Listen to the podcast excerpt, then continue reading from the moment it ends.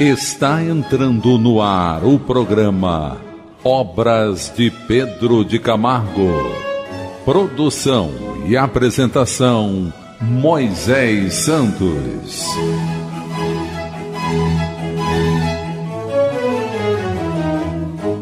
Caríssimos ouvintes da Rádio Rio de Janeiro, eu sou Moisés Santos e este é o programa Obras de Pedro de Camargo.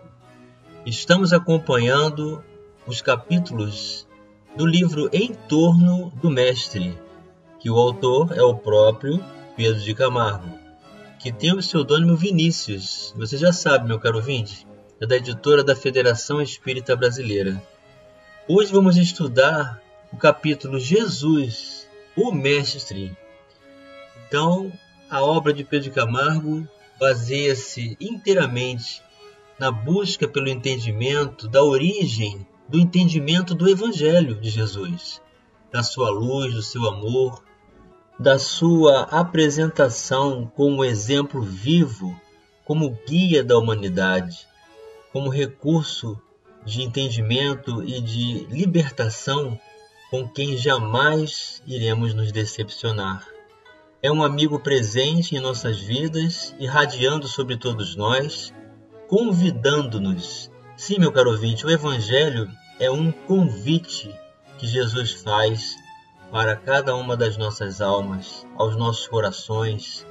Convida-nos ao intelecto para discernir o bem do mal e estabelecer uma forma qualificada do direito de escolha do uso do livre-arbítrio para nos aproximarmos cada vez mais da saúde integral do espírito fonte de toda alegria, de toda plenitude, de toda satisfação.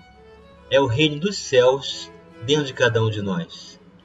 E Pedro Camargo inicia dizendo: Jesus curou cegos de nascença, surdos mudos, epiléticos, hidrópicos. Aqui um parênteses, essa enfermidade ela se apresenta por acumulação mórbida de serosidade, principalmente no abdômen. Doidos e lunáticos, paralíticos, reumáticos e leprosos. Aqui uma classificação já bem antiga com relação à enfermidade da alma, que não é mais utilizada hoje, e sim como transtorno, como problemas mentais. Sarou finalmente enfermos de toda a casta, que a ele recorreram em busca do maior bem temporal, a saúde. No entanto, jamais o Senhor pretendeu que o dissessem médico ou clínico.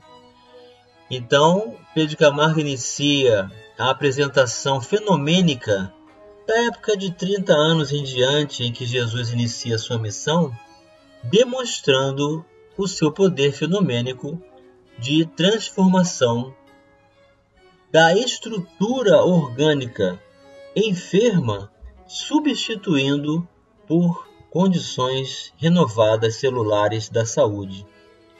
Mas não se apresenta como um médico terreno, não se pronuncia como um clínico.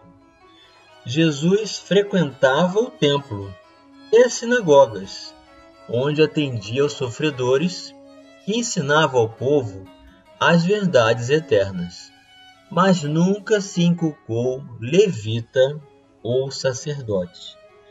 Então Jesus, desde criança, aos 12 anos, como consta no Evangelho, já se apresentava com o direito de ler a Torá. E foi justamente baseando-se nos é, recursos do entendimento judaico em suas regras, que ele apresentou a destituição de todas essas regras por princípios de libertação. Jesus predisse com pormenores e particularidades o cerco, a queda e a ruína de Jerusalém como essa, fez várias outras profecias de alta relevância. Penetrava o íntimo dos homens, devassando-lhes os arcanos mais secretos. porém não consta que pretendesse as prerrogativas de vidente ou de profeta. Então Jesus, meu caro ouvinte, conhece mais a nós mesmos do que nós nos conhecemos. Conhece a nossa intimidade, os nossos pensamentos, as nossas necessidades mais íntimas e estabelece um concurso de trabalho constante em favor da recuperação da nossa saúde. Jesus realizou maravilhas, tais como alimentar mais de cinco mil pessoas com três pães e dois peixes, acalmar tempestades, impondo inconcebível autoridade às ondas revoltas do oceano. Ressuscitou a filha de Jairo, o filho da viúva de Naim, e também Lázaro, sendo que este último já estava sepultado havia quatro dias. Transformou água em vinho nas bodas de Caná, da Galiléia, e muitos outros prodígios operou, não pretendendo, apesar disso, que o considerassem milagreiro ou taumaturgo. Então Jesus, apresentando-se à multidão, à população, para que ele fosse reconhecido como filho do homem, o Messias, como filho de Deus, ou seja, o espírito mais amadurecido, mais desenvolvido, o espírito puro que veio apresentar para nós as condições equivalentes da justiça divina e de que todos nós partimos do mesmo princípio e podemos fazer tudo o que ele faz. Eis aí a ideia justa da criação. Jesus aclarava as páginas escriturísticas. Quando fazia a leitura da Torá, trazia uma nova luz de interpretação do amor de Deus, destituindo as regras estabelecidas pelos homens, fazendo realçar da letra que mata o espírito que vivifica. Mas não se apresentou como exegeta ou ministro da palavra. Então Jesus jamais se pronunciou com um título ou com uma aparência exterior para se promover. O tempo todo estabelece um concurso de convite ao amor e ao conhecimento do seu Evangelho. O único título que Jesus reclamou para si, ainda que fizesse jus às mais excelentes denominações honoríficas que possamos imaginar, foi o de Mestre. Esse é o título por ele reivindicado, porque realmente Jesus é o mestre excelso, o educador incomparável. Vamos buscar as diretrizes libertadoras na doutrina espírita. Diretrizes libertadoras. Do Livro dos Espíritos, a questão 695, o comentário de Allan Kardec. Para o homem, Jesus constitui o tipo da perfeição moral a que a humanidade pode aspirar na Terra.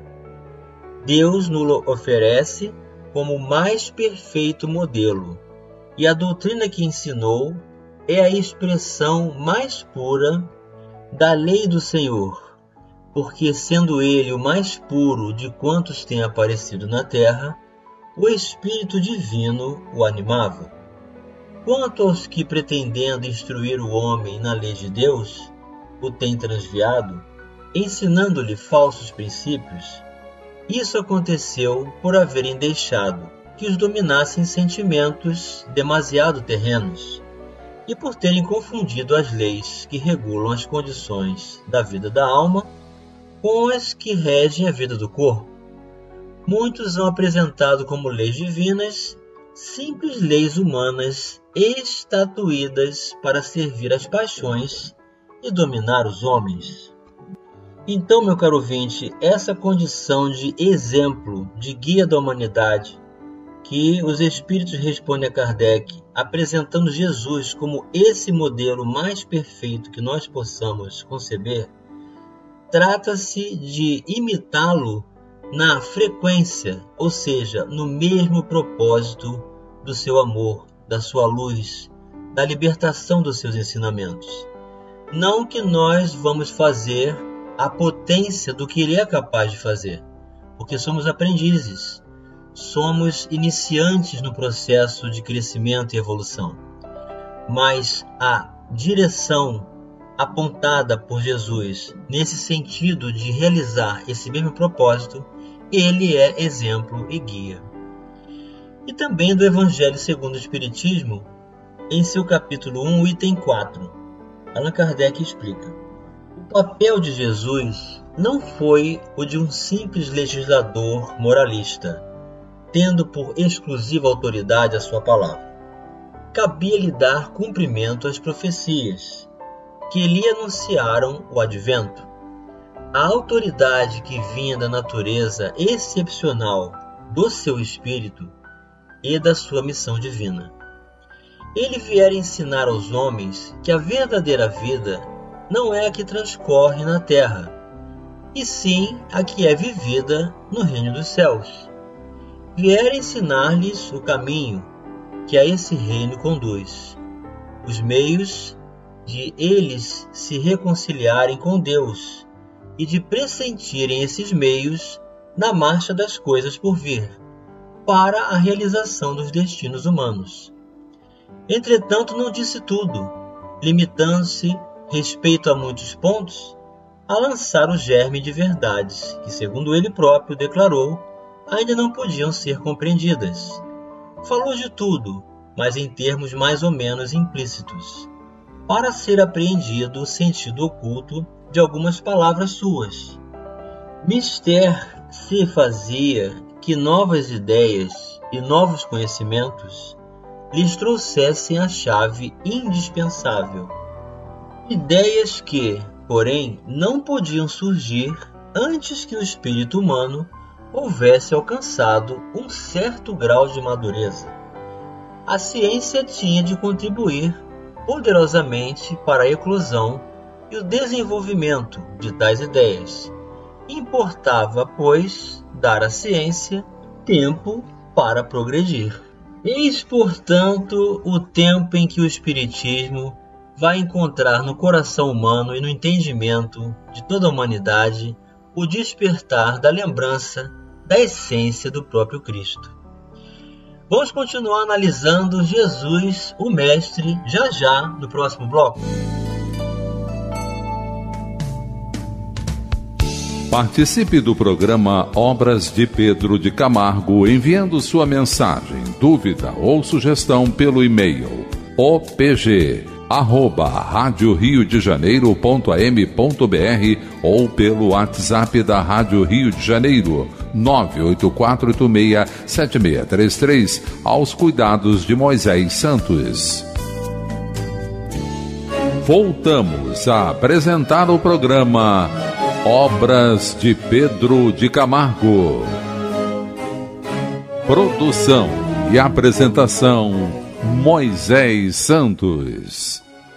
Caríssimos ouvintes da Rádio Rio de Janeiro, voltamos agora a apresentar o programa Obras de Pedro de Camargo com o título Jesus, o Mestre, nesse capítulo da obra Em torno do Mestre, de autoria de Pedro de Camargo, editora da Federação Espírita Brasileira. Estamos juntos, meu caro ouvinte, compreendendo o Evangelho, buscando seus ensinos e fazendo dessas ferramentas recursos de habilitação e qualificação para o uso do nosso livre-arbítrio, para nos tornarmos pessoas melhores, pessoas que vão realizar atitudes, pacificadores legítimos em busca da condição de seguidores de Jesus que todos nós somos, seguidores de Jesus, o espírita segue a Jesus, meu caro ouvinte. Então ele é o nosso exemplo, é o nosso guia, e esse capítulo trata justamente desse título que Jesus apresentou, que ele é o Mestre, e a ninguém mais deveremos considerar por mestre. O que significa não vamos fazer de nenhum encarnado um ícone, uma representação do Espiritismo. Eu quero ouvir as pessoas não representam o Espiritismo. O Espiritismo não tem um representante na Terra. Façamos da nossa busca pela verdade, da fonte inesgotável dos livros espíritas, das obras do Pentateuco kardeciano, como base de entendimento para a qualificação das nossas vidas. Tão somente, pessoas como nós podem nos decepcionar. Não façamos delas pilares, nem referências, nem exemplos, porque todos nós somos aprendizes do seu Evangelho. E Pedro Camargo continua: sua fé na obra da redenção humana, mediante o poder incoercível da educação, acordando as energias espirituais, é inabalável, é absoluta, o que significa isso, meu caro ouvinte? Que Jesus trabalha incessantemente como um amigo presente em nossas vidas, oferecendo-nos os recursos de reabilitação perante as condições da própria consciência de cada um de nós. Onde estão escritas as leis de Deus? Onde se manifestam a conexão com a justiça divina? Tão firme é a sua crença na regeneração dos pecadores na renovação de nossa vida, que por esse ideal se ofereceu em holocausto. Então, é o maior gesto de renúncia que se tem conhecimento.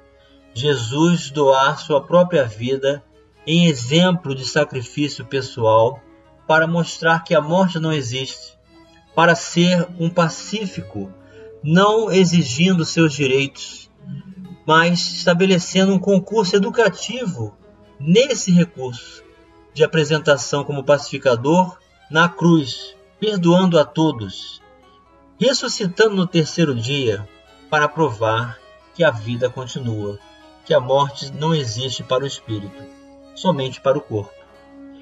Educar é remir. O Filho de Deus deu-se em sacrifício pela causa da liberdade humana.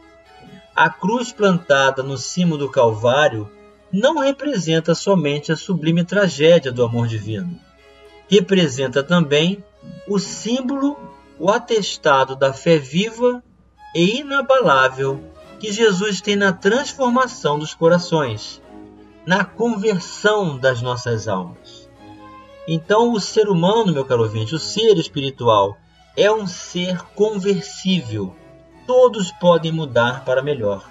Todos podem fazer um recomeço em suas vidas. Quando eu for levantado no madeiro, atrairei todos a mim, asseverou ele. Todos, notemos bem, não uma parcela, mas a totalidade.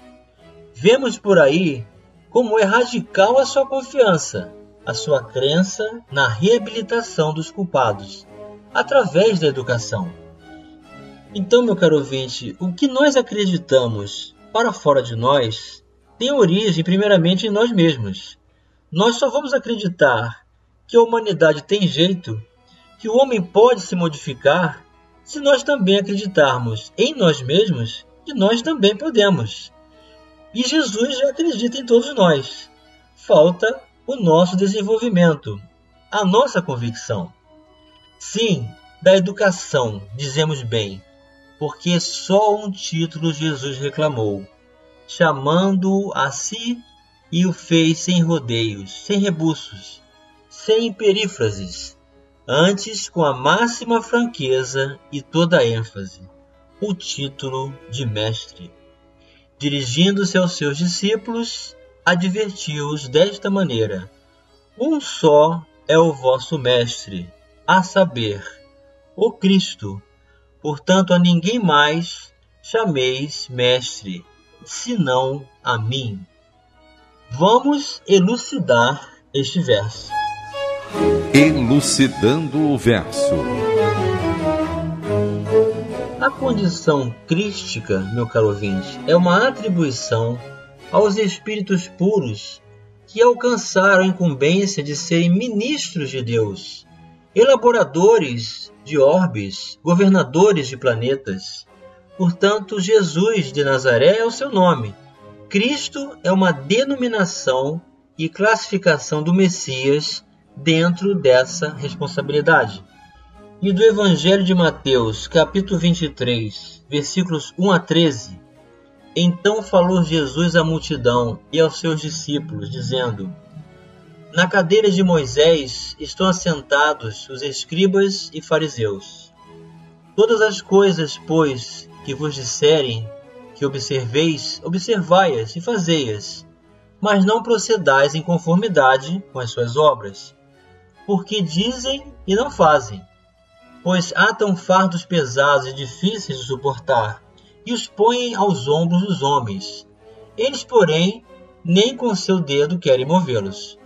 E fazem todas as obras a fim de serem vistos pelos homens, pois trazem largos filactérios, que são faixas de pergaminhos, e alargam as franjas de suas vestes, e amam os primeiros lugares nas ceias e as primeiras cadeiras nas sinagogas, e as saudações nas praças, e os serem chamados pelos homens Rabi, Rabi. Vós, porém, não querais ser chamados Rabi, porque um só é o vosso mestre a saber, o Cristo, e todos vós sois irmãos. E a ninguém na terra chameis vosso Pai, porque um só é o vosso Pai, o qual está nos céus. Nem vos chameis mestres, porque um só é o vosso Mestre, que é o Cristo. O maior dentre vós será vosso servo, e o que a si mesmo se exaltar será humilhado, e o que a si mesmo se humilhar será exaltado. Jesus rejeitou o cetro, o trono, a realeza, alegando que o seu reino não é deste mundo. Dispensou igualmente a glória e as honras terrenas. Um só brasão fez questão de ostentar, Ser mestre, ser educador, é significativo. Eu sou a luz do mundo, sou a verdade, sou o pão que desceu do céu, proclamou o Senhor. Esparzir luzes, revelar a verdade, distribuir o pão do Espírito, tal a obra da educação, tal a missão do Redentor da humanidade. Que dúvida poderá restar a nós outros, neocristãos, sobre o rumo que deve tomar a nossa atividade, uma vez que o advento do Espiritismo é o do Consolador prometido. Que outra forma poderemos dar ao nosso trabalho que seja tão eficaz, tão profícua e benéfica à renovação social como aquela que se prende à educação, no seu sentido lato e amplo? Trabalhemos, pois, com ardor e entusiasmo pela causa da educação da humanidade, começando pela infância e pela juventude desta terra de Santa Cruz. Está se referindo ao Brasil, Pedro de Camargo, meu caro ouvinte. E chegou o momento de você receber a mensagem do Mestre. Mensagem do Mestre. Do Evangelho de João, capítulo 12, versículos 31 e 32. Chegou a hora deste mundo ser julgado, e agora o príncipe deste mundo será expulso. Mas eu, quando for levantado da terra, atrairei todas as pessoas para mim. Eis a atração magnética irresistível do seu chamado, meu caro ouvinte. O chamado de Jesus para que possamos viver a vida dele, porque ele deseja fazer de sua vida também as nossas, porque conhece a cada um de nós, deseja imensamente a nossa libertação, saúde, plenitude e consciência despertada para a luz, conhecendo a verdade. Portanto, meu caro ouvinte, Jesus é a própria verdade. Jesus é o próprio Evangelho. Ele nunca escreveu nada todos que escreveram sobre ele, que o acompanharam, trazem para cada um de nós toda a palavra que jamais se passará, jamais terá um fim, um termo. O mundo passará, mas os ensinamentos de Jesus são atualíssimos E toda essa luz se encontra em seus ensinamentos, em seus exemplos. E o Espiritismo vem fazer a sua função. É o cristianismo redivivo no coração humano, fazendo lembrar a sua essência. Pela educação de espírito, vamos trabalhar, vamos nos esforçar, vamos apontar o uso da vontade para o nosso progresso e ter o mérito de todo esse alcance que todos nós podemos realizar em nossas vidas, hoje e sempre, meu caro ouvinte. Um grande abraço e até o próximo programa. Você ouviu o programa Obras de Pedro de Camargo. Produção e apresentação Moisés Santos.